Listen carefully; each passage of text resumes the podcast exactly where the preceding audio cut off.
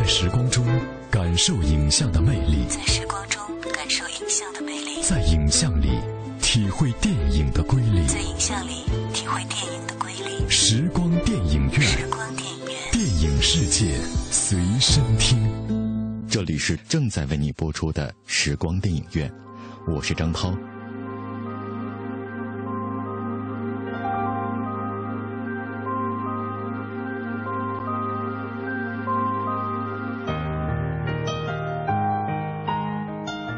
失恋最痛苦的，也许不是失去了那个人，而是忘不掉与那个人在一起时的那份曾经。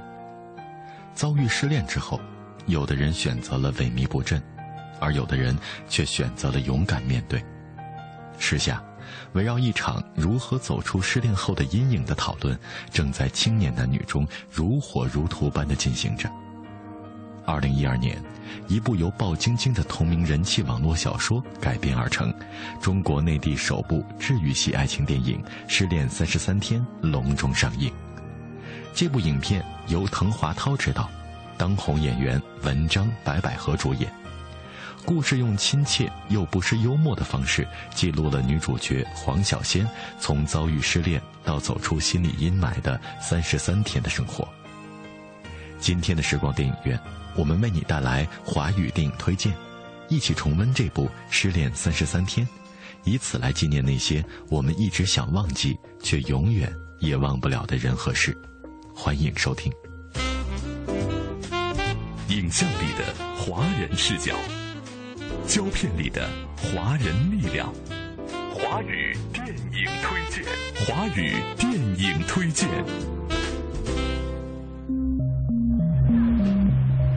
普的角度来讲，在刚刚遭遇失恋的那一刻，由于惊慌、质疑、暴躁、沮丧等种种负面情绪的干扰，每一个成年人都可能会成为一个没有独立思维的低等动物。而且由于血型、星座和教育程度的不同，分手现场也是千姿百态的。有时候分手要抢占先机。分手吧，我们两个性格太不合适了。你要什么？夫恩分，是偶手，分手你都听不懂？人都是活在过去的动物，总有那么一个人会活在你的记忆深处，总有那么一些不经意的瞬间会勾起你过往的种种回忆。但人又是活在现在的动物，不管经历多么惨痛的失恋，大部分人还是都会重新开始新的生活，并且投入到新的感情中去。这是一个多么有趣的悖论，而《失恋三十三天》貌似讲述的就是这么一个故事。有时候，也可以做到文质彬彬的分手。我觉得，我们俩好像出了点什么问题。我也隐隐有这种感觉。要不我们先分开一段时间？还是你勇敢。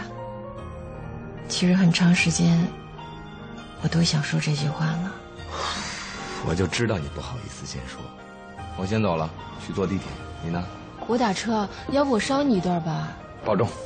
拿着香水的这个女孩叫冯佳期，从初中时就每天和我厮混在一起。牵着她手的这个男的，是和我相恋七年，今天早晨出门前还在说我爱你的现任男友，预备役老公，陆然。他们两个怎么会在一起？所以，我的分手现场是香的，前味是花香，基调是青草香，余味是檀木香。这味道，我会终身难忘。喂，客户的婚纱拿哪儿去了？你人现在在哪？是不是不想干了？我警告你啊，公司里可不缺你这位，别没事给我玩失踪，赶紧给我回来！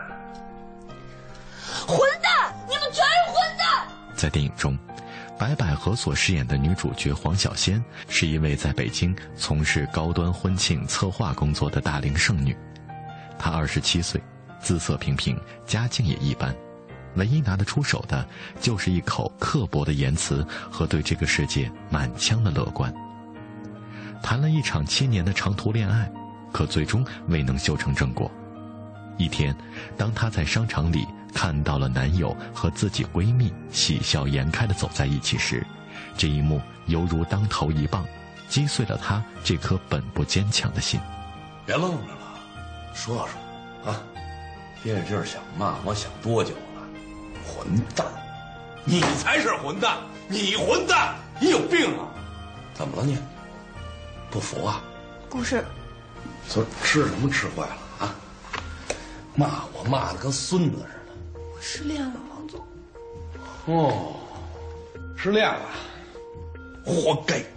坦白的说，我被大老王骂的心里好舒服，因为在我们这个婚庆公司里，大家都心知肚明，只要大老王还愿意骂你，就证明你这个人的生存价值多少有迹可循。大老王是我们公司的一朵奇葩，我们人人都爱他。其他的同事在我眼里多多少少都有点奇怪。坐在我斜前的广东仔，只要一上班就把脸埋在抽屉里偷偷抽烟。坐在我身后的设计师小可，第一次见他就让我想起了传说中的怪叔叔。叔叔，请你吃棒棒糖。哦，对了，他还有阅读障碍，只要是字，就必须都得读出来。账号。小野猫 Cici，真正的上班时间是凌晨十二点到清晨五点半。他是资深的夜店爱好者，认真敬业，从来没有迟到早退过。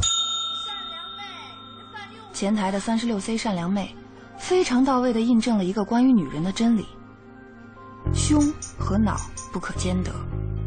我到公司这两年，她差不多天天都会把盒饭热过头，然后让整个办公室都陷进刺鼻的塑胶味里。但这味道也在提醒所有人：从睁开眼睛到现在，我们什么都没做，但却又混过了一上午。你没事吧，黄小仙？我很好啊，好的不得了。要是没事儿，就别用身子碰隔板。你一碰我这跟着颤，咖啡全洒了。除了大老王，我的搭档王小贱也是我们公司的一朵奇葩。这个人刚进公司的时候，凭着一副清秀相貌，连我们楼层负责保洁的大婶都被他迷得神魂颠倒。但只有我知道，这个人的性取向绝对不明朗。论及刻薄、挑剔、阴损，我根本不是他的对手。我们两个在一个组里共事两年，吵过的架比一对结婚二三十年的夫妻还多。我的脾气点火就着，但他擅长冷暴力，化骨绵掌，以柔克刚。我次次都被他逼出内伤。于是，一段为时三十三天的心理康复工作就此展开。黄小仙当下的处境可以用一片凄风苦雨来形容，而她在工作上也困难重重。刚刚惨遭了失恋，却要替一对恋爱了很多年却仍然如胶似漆的新人策划婚礼。就在这时，黄小仙身边的同事王小贱登场了。他冷酷又毒舌，原名王一阳，由文章饰演。王小贱这个人看上去很娘，说话嗲声嗲气的，不停的涂抹唇膏，但是他又在该爷们儿的时候绝对够爷们儿，该出手的时候立刻就出手，机智的帮助黄小仙报复了出轨的前男友。最终，经过两人的磕磕绊绊，一对欢喜冤家平静的相爱了。喂，哎，上班呢？咱把这些话省了成吗？好，我一直想打电话跟你解释，但是我没敢，不知道该怎么跟你说。陆然，你追我的时候打电话跟我告白，说的话跟现在一模一样。好，既然你那么害怕，那我来问你来答。行吧？什么时候开始的？嗯，半年前。对，在那时候没有合适的契机把这件事告诉你。放屁！咱们仨天天混在一块儿。前两天咱们还商量夏天去哪儿度假，你们俩把我当什么呀？当成你们地下恋的忠实观众是吗？坦白了就没戏演了是吗？小仙儿，我最怕你这样。你先听我把话说完好吗？你先别这么刻薄。我刻薄？当时谁追在我屁股后面说姑娘？我可真喜欢你的刻薄。但现在我累了，小仙儿。那你要我怎么样啊？跪在地上哭着求你，陆然，你回来吧，别离开我。哟，那你可真看错人了。我黄小仙从小到大浑身上下就缺这么一种基因。小仙儿，我不是为了求你原谅才给你打这电话的，你明白吗？我们两个在一起实在不合适，忘了我吧。我做不到，对我来说太难了，因为我从来就没记得过你。这就是黄小仙三十三天的失恋日记。电影和原版小说一样，都拥有小清新的本质，配乐、剪辑、画面，当然还有剧情，都十分的清新可人。舒缓的大提琴声夹带大鼓声的主题音乐，每次响起都让观众身临其境。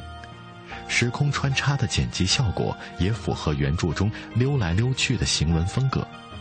此外，影片的画面也非常的好看，拍出了一个不太一样的北京城。我知道，你不是那种人。你这话什么意思啊？你不是那种可以给人台阶下的人。我听不明白。黄小仙，你真的不明白吗？我们两个不是一不小心才走到今天这一步的。你仔细想想，我们在一起这么长时间，每一次吵架，你都要把话给说绝了，一个脏字不带，杀伤力足以让我撞墙，一了百了。吵完以后你舒服了，你想过我的感受吗？我每次都像狗一样的舔着脸去找一个台阶下。你每一次都是趾高气扬的站在那儿一动不动，你每一次都是高高在上，我要站在底下仰视你，我仰视够了，我受不了了，我仰视的脖子都快断了。你想过吗？全天下就只有你一个人有自尊心吗？我想过，要么我就一辈子仰视你，要么我就带着我自己的自尊心，开始我自己新的生活。你是改变不了的，你那颗庞大的自尊心谁也抵抗不了。我不一样。我想要往前走，你明白吗？我可以自己回家了，你走吧。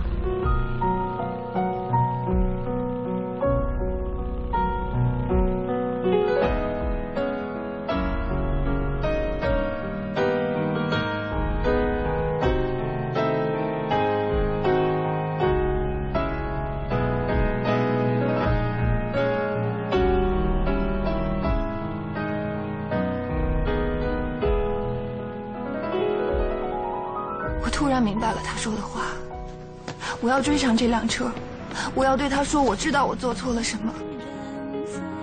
你可不可以原谅我？可不可以再等等我？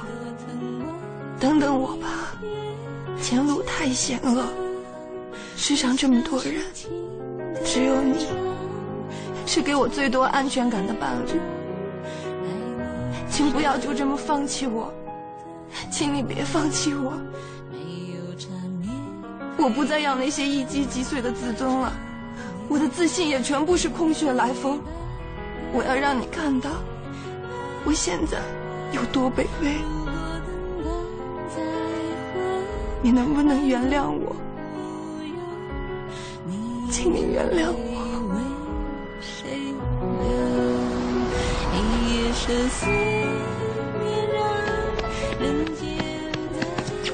你放开我，来不及了！放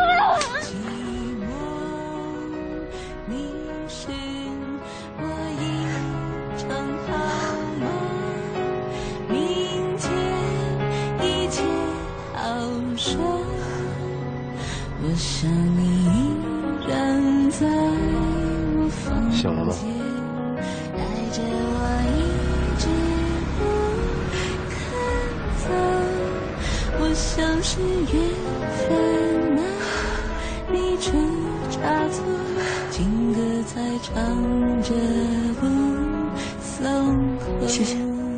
我像是铁粉的，够难掌握，掌不好的你爱我。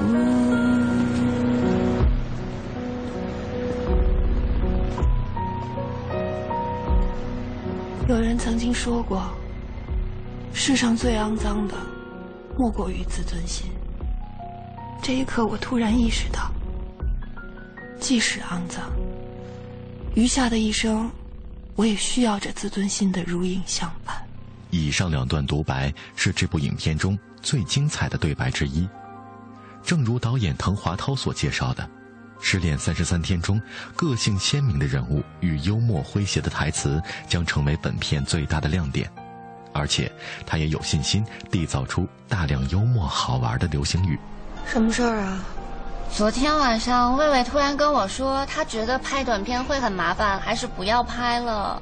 我该怎么办呢？短片我一定要拍的。李小姐，现在是早上五点，你把我们俩叫来就这事儿啊？我也是想从堂会出来就直接回家睡养颜觉的，但是这件事情解决不了，我根本没办法睡着。你们一定要帮我，短片我一定要拍。你们如果帮不了我的忙，我就去找别家公司做喽。别别别，你让我先清醒一下好吧？我们你随便。你说什么？我说，你随便。你这是什么态度啊？李小姐，你和魏先生意见不合，那就请你们回家打完架以后，统一出一个结果再通知我们。劝架这种事儿，我们两人做不了，而且我们也没义务做这件事儿。大清早五点钟听你说这些话，我就当你是发牢骚。出了这个门，我把你的话全部都留在这里，一句都不带走。是，我们是赚你们的钱，但这不代表我们两个人得二十四小时听您的使唤。我们是有上班时间的。走吧，黄小仙，我们也回去补个养颜觉。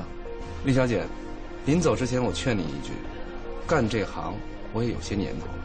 临结婚之前两口子谈崩的情况我也没少见。男的被女方那些二百五的要求逼得反了悔，女的悔不当初，拼命在人屁股后头追，这种结果一点也不梦幻。说这个没别的意思，前车之鉴跟您分享一下。走了，黄小仙。失恋三十三天，一派众星捧月之势，邀请了众多电视剧界的大腕来烘托白百合一个人。在影片中，白百合的演技值得肯定。在都市题材优秀女演员如此缺乏的今天，也非常值得烘托。实际上，在影片中如何能够演黄小仙演得不做作，这就已经非常考验演员的功力了。此外，白百合更为需要的是都市电影的整体上位。喝饮料太没劲了，没劲了！喂，再饮少少啦，喝一杯了。在王小贱的怂恿下。我第一次参加了同事们下班后的聚会，而在不久之前，不夸张地说，我是一出公司大门就想装作不认识同事的那种人。不过现在有点后悔了。其实原本生活里就未必只有路人，还可以有他们这些可爱的朋友。善良妹，在上班时间里谨小慎微，没想到只喝了几杯啤酒，居然是这个样。子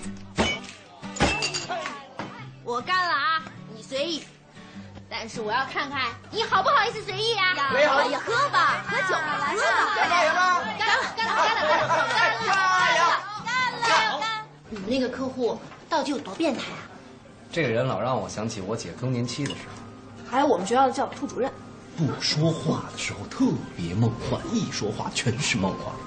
别人办婚礼是把它当成新闻发布会办，这姑娘非要把婚礼折腾成星光大道，每次开会都提好多没头没脑的要求，那一大堆屁话，别说我是一人了，我就是一马桶也早让他堵了。这样，也就是你们俩脾气好，这要是我，直接拔出我的睫毛刷，插进他的肚脐眼里。姑娘。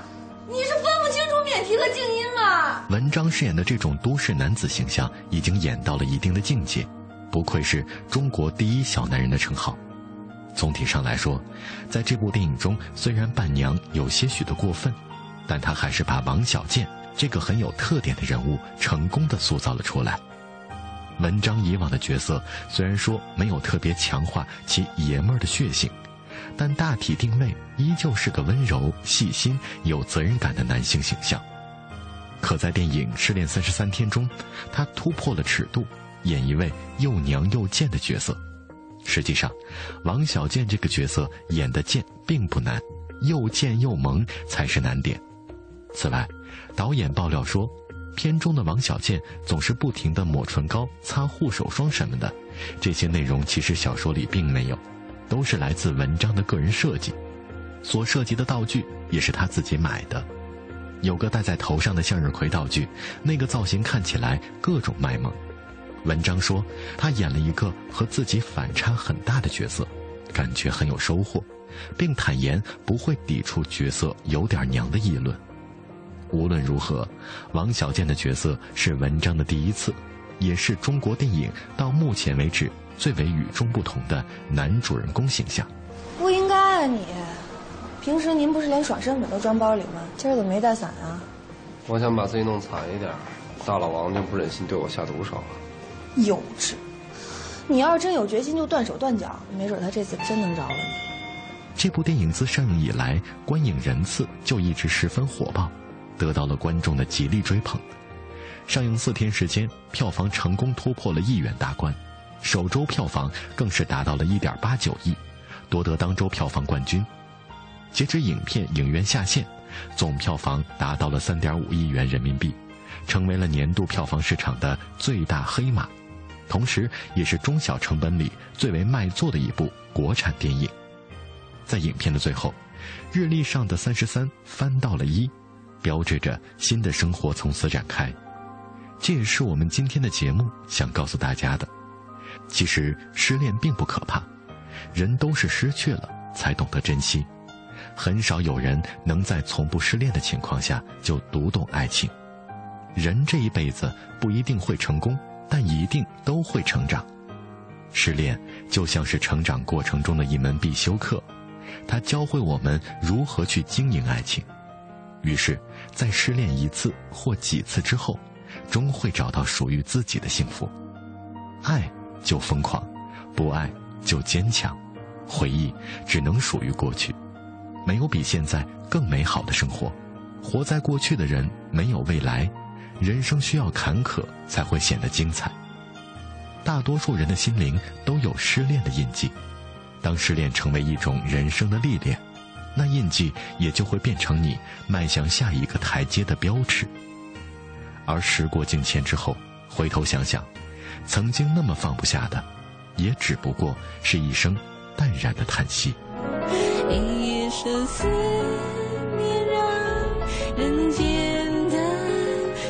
淡，星星说月亮最寂寞。你是我一场好梦。我的失恋。就像一次痛苦的脑部神经手术，所有的回忆和背叛我的那个人，是我必须要切除掉的坏死神经。所谓的自我，所谓的感情洁癖，所谓的据理力争，是我这段感情的病灶。每当问题出现时，我最常做的不是倾听，而是抱怨；不是合作，而是攻击。这些话。我本来想告诉张阿姨。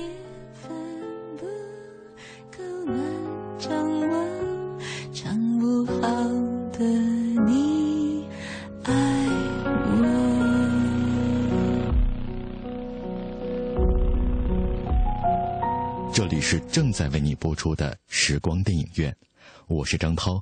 大家好，我是平安。休息一下，稍后的时光电影院精彩继续。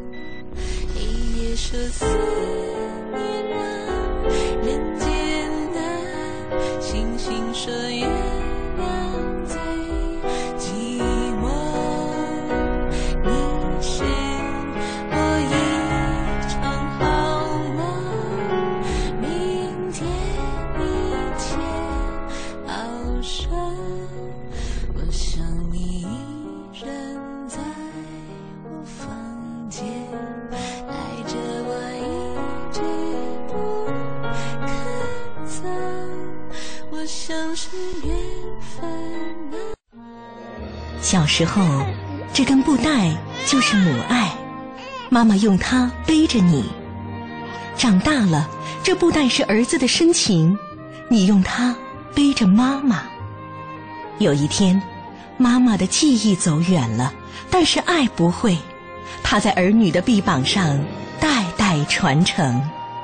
陈斌强，一位普通教师，为了能亲自照顾生病的母亲，用一条布带将母亲绑在自己身上，五年如一日带着她上下班，无论刮风下雨。只因妈妈曾经说过，她最大的心愿就是和儿子在一起。那一刻，我流泪了。我知道这辈子我是不会丢下他的。孝更绝伦足可亲，爱感天地永流传。讲文明树新风公益广告。今天气，知冷暖。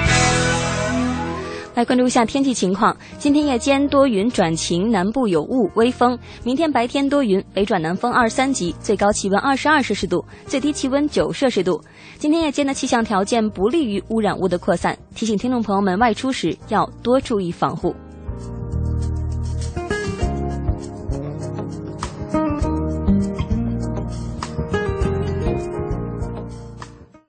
人保电话车险邀您一同进入海洋的快乐生活。我最近发现，好多人特别拽，想起来我就来气。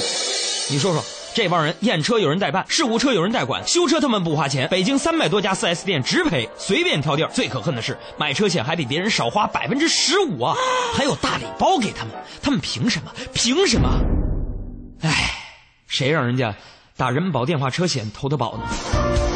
四零零一二三四五六七都存上，咱都打。欢迎收听海洋的快乐生活。大家好，我是海洋。说到这个，今天早上坐地铁啊，这一号线挤的是一一塌糊涂，手抬不起来啊。我吃这韭菜盒子也挺费劲的。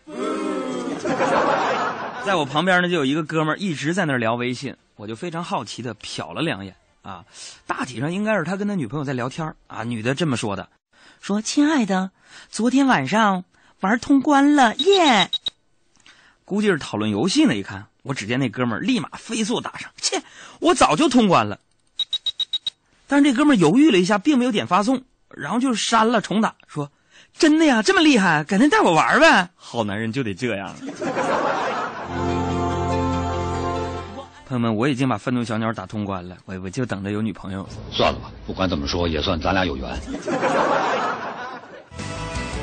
海洋的快乐生活，下个半点见。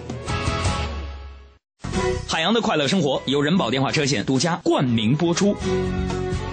电话投保就选人保。四零零一二三四五六七。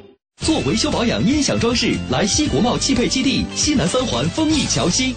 雷克萨斯豪华 SUV RX 二七零首付二十四点九万元起，尊享一年期零利率、零月供分期购车方案，更有四年或十万公里免费保养保修，为您的雷克萨斯 RX 二七零保驾护航。Lexus。新文艺新青年，文艺之声陪您一起走过这个春天。春天到了。我最想做的事情就是和我的家人、我爱的人在一起去旅行。大家好，我是樱桃。春天里，我和文艺之声一起放飞希望。在时光中感受影像的魅力，在时光中感受影像的魅力，在影像里体会电影的瑰丽，在影像里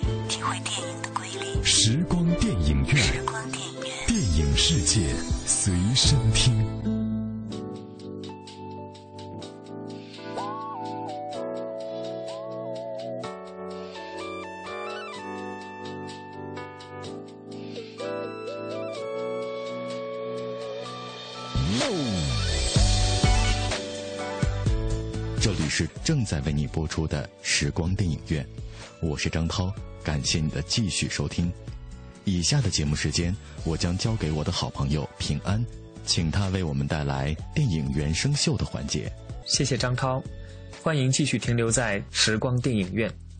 我是平安，在北京，感谢您的继续收听。作为电影工业历史最悠久的周边产品之一。电影原声专辑，早在黑胶唱片时代就已经是人们在观影之后反复回味影片的重要途径。一张优秀的电影专辑，不仅记录着那些令画面的内涵更为深刻丰富的弦外之音，甚至独立于电影成为一张就音乐性本位来说都显得出类拔萃的音乐专辑。品味光影世界中流动的音符，流动的音符。电影原声秀，《勇敢传说》，导演马克·安德鲁斯。布兰达·查普曼，配音艾玛·汤普森、凯利·麦克唐纳、凯文·麦肯基德，原声 Breakfast Country Music。No one knows how we came to this land. A land filled with magic and danger. That's my father, King of Dumbroch. Then there's my brothers. We devils more like. 勇敢传说是二零一二年美国一部电脑动画电影。电影由皮克斯动画工作室制作，并由华特迪士尼影片发行。 影片由马克·安德鲁斯与布兰达·查普曼联合导演，凯瑟琳·萨拉菲安监制，凯利·麦克唐纳、艾玛·汤普森和凯文·麦肯基德为本片配音。Places, everyone. Each of the firstborn must compete for the hand of the fair maiden. Oh, that's attractive. 必须 get eyes. Give us a turn.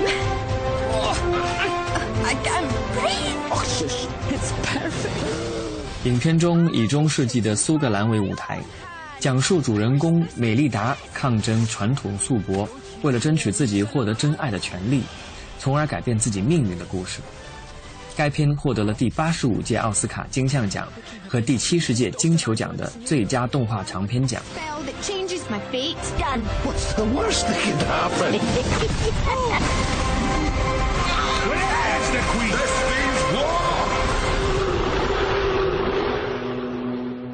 影片《勇敢传说》配乐由帕特里克·道尔创作，原声唱片集于二零一二年九月十九日由华特迪士尼唱片公司发行。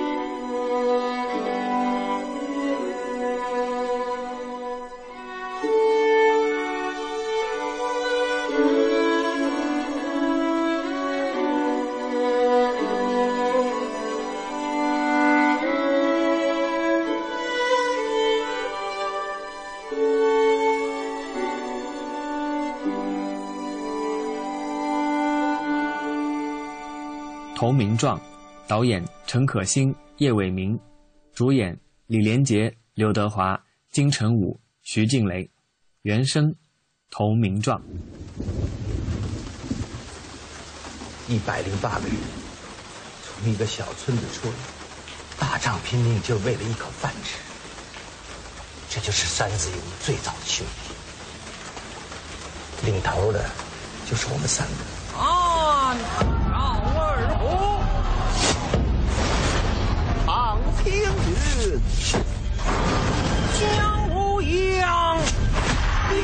弟兄三人。那头名状，结兄弟，死生相托，吉凶相救，福祸相依，患难相扶。外人乱我兄弟，是投名状。必杀之！兄弟乱我兄弟，是投名状，必杀之！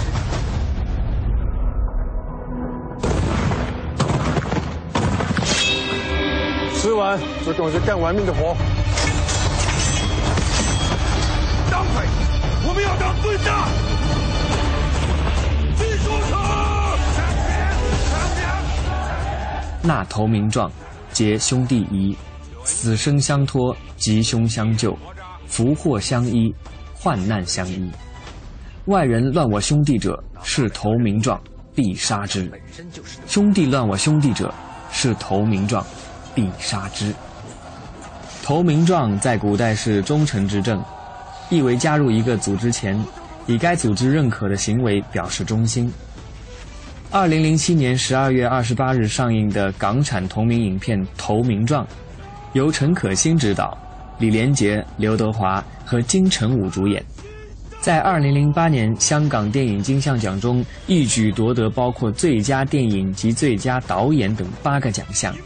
李连杰亦凭此剧获得最佳男主角奖。台湾2008年第四十五届金马奖评选中获得最佳剧情片、最佳导演及最佳视觉效果等三项大奖。我们拿过投名状死。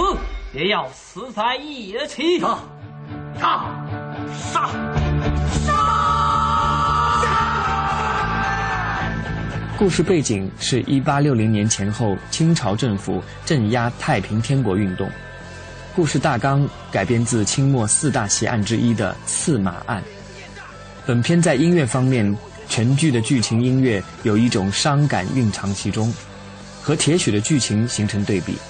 衬托出一种乱世的悲情，而音效方面，战争中人骨碎裂、刀剑刺入血肉中的声音、枪声、打斗声都相当震撼，伴随剧情的音效也相当刺激，有女观众只是因为剧情音效的突起而大惊失色。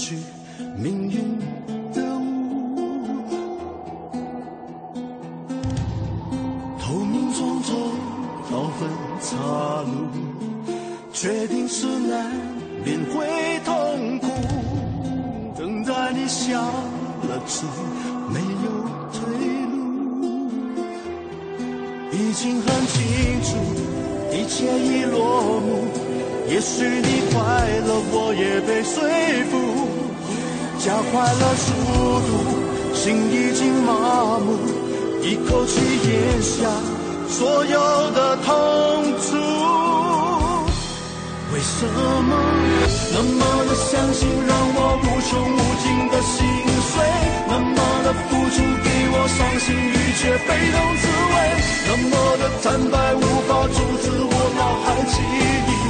对你，我不觉后悔。冷漠的在乎，显得我到底要多狼狈。冷漠的回答，究竟把谁变得无家可归？冷漠的冷静，无法停止我向前。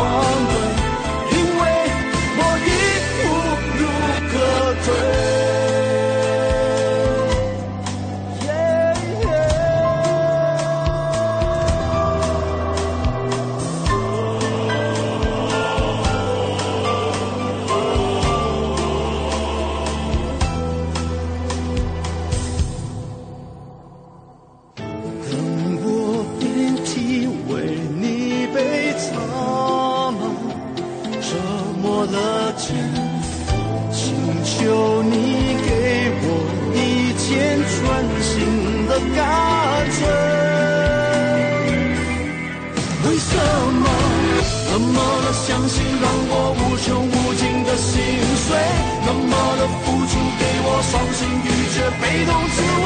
那么的苍白无法阻止我脑海记忆？对你我不曾后悔。那么的在乎心的我到底有多狼狈？那么的伟大究竟把谁变得无家可归？那么的冷静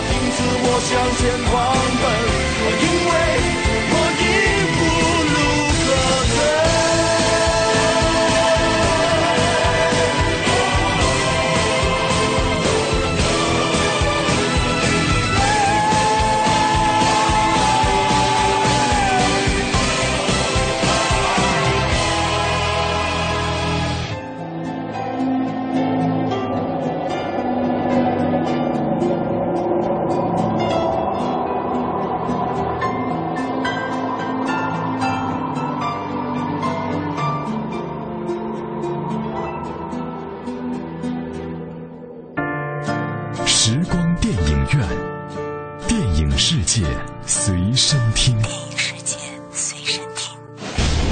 电影是由活动照相术和幻灯放映术结合发展起来的一种现代艺术。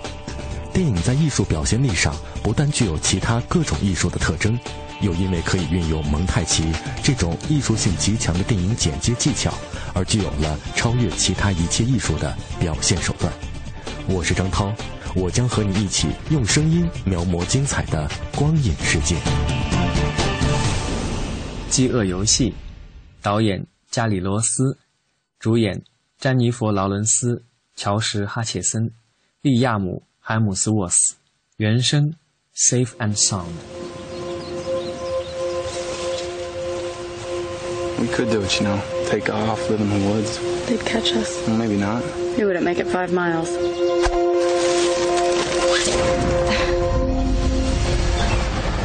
饥饿游戏》系列电影由狮门影业出品，改编自美国作家苏珊·克林斯的《饥饿游戏》三部曲小说。系列电影计划拍摄四部。《饥饿游戏》的故事讲述了北美洲在一场大战后组成。由于帕纳姆国首都凯比特的政权极为残暴，导致第十三区反抗。然而寡不敌众的十三区很快被镇压且消灭。为了起到杀鸡儆猴的作用，首都决定让剩余的十二区每年各贡献两名从十二岁到十八岁的人来参加一个直播节目《饥饿游戏》。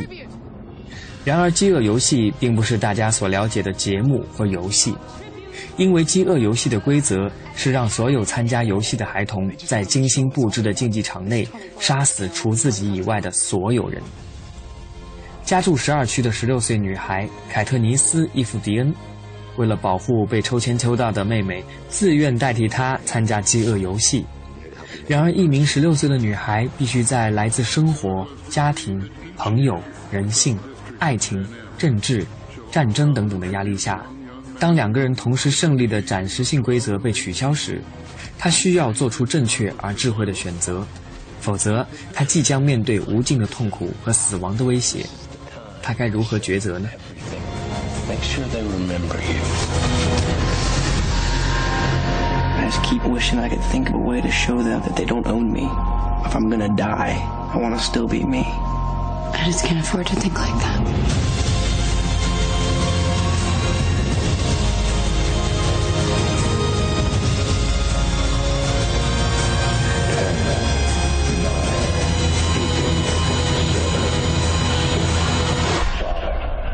此部电影的价值在于，当看似失望的时候，总打破常规，峰回路转，让人们看到希望。从电影一开始就埋下了伏笔，那枚胸针就是信仰的化身。因为有了信仰，所以不管在多么恶劣的环境下，女主人公也没有放弃。因此，如果说信仰是这部电影的主题，那么爱情就是这部电影的灵魂。特别是在最后的情节中，男女主人公为了爱情情愿死，也不愿意服从更改后的游戏规则。这恰好要说明，如果没有爱情，活着与死亡又有什么区别？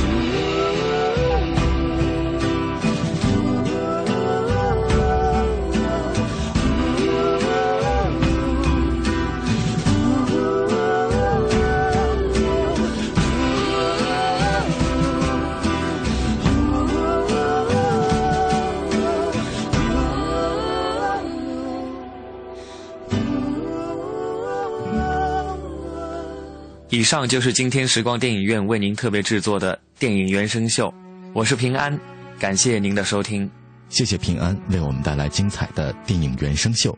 今天的时光电影院就到这里，感谢各位的收听，下次节目我们再会。什么地方静静躺着他的坚强？